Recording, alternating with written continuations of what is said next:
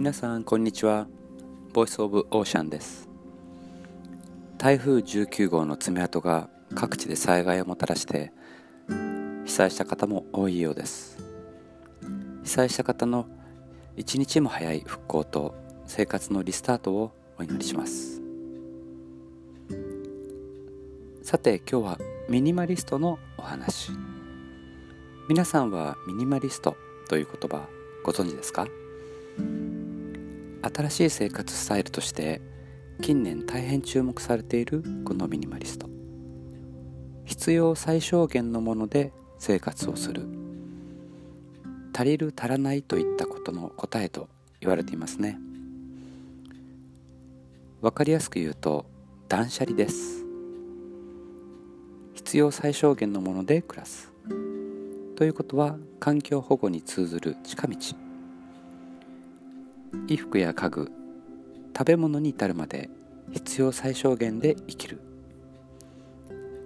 アメリカで火がついたこのムーブメントは実はちょっと前の日本の生活習慣そのものではないでしょうか。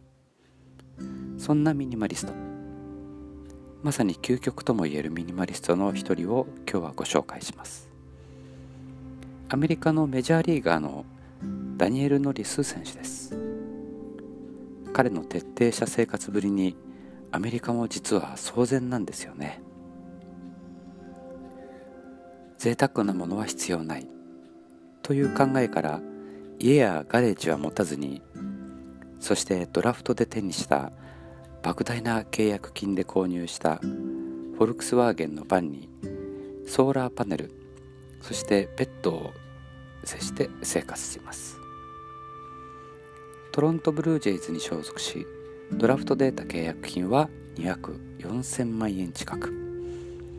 そして安いキャンピングカー暮らしで月に8万円で暮らしています。彼の徹底した逸話はたくさんありますがサーファーとしての一面もありかなりの腕前。オフシーズンは自分の好きなポイントに向かいサーフィンをする。実はキャンピングカー暮らしで彼は当初サーフボードを2枚持っていました。車のスペースの問題で1枚に変わりその時の彼のコメントがあります。サーフィンは2枚必要だったんだ。でもよく考えて1枚にした。そうしたら寝るスペースが広くなって熟睡できたんだよ。彼のライフスタイルに共感する企業は多くスポンサーとして彼に何社も手を挙げましたが彼は全て断ったそうです。そして1社を除いてはその1社とはアメリカのチェーン店スーパーです。契約形態としてはその日に泊まる駐車場を借りるといった不思議な契約でした。彼が手にした2億円以上の大金はそのほとんどを全て家族に渡してそして家族が彼に月8万円のお小遣いを届けに行く。でも大体は余るそうで余れば親に返します。彼にとって一番大事な場所はキャンピングカーの中。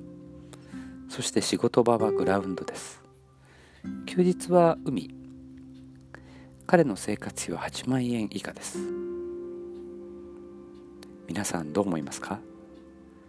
いろいろなスタイルがありますよね。彼のライフスタイルはアメリカの若者に大きなきっかけを作りそして今大きな輪になっています。今日のサーファーの言葉はダニエル・ノリスさんの言葉にしましょう。僕はピッチャーとして認められて大金を手にした。名声も手にした。でも海に行くと僕のことなんて誰も知らないし興味もない。そして手にした大金を全て使ってもいい波は買えないんだよ。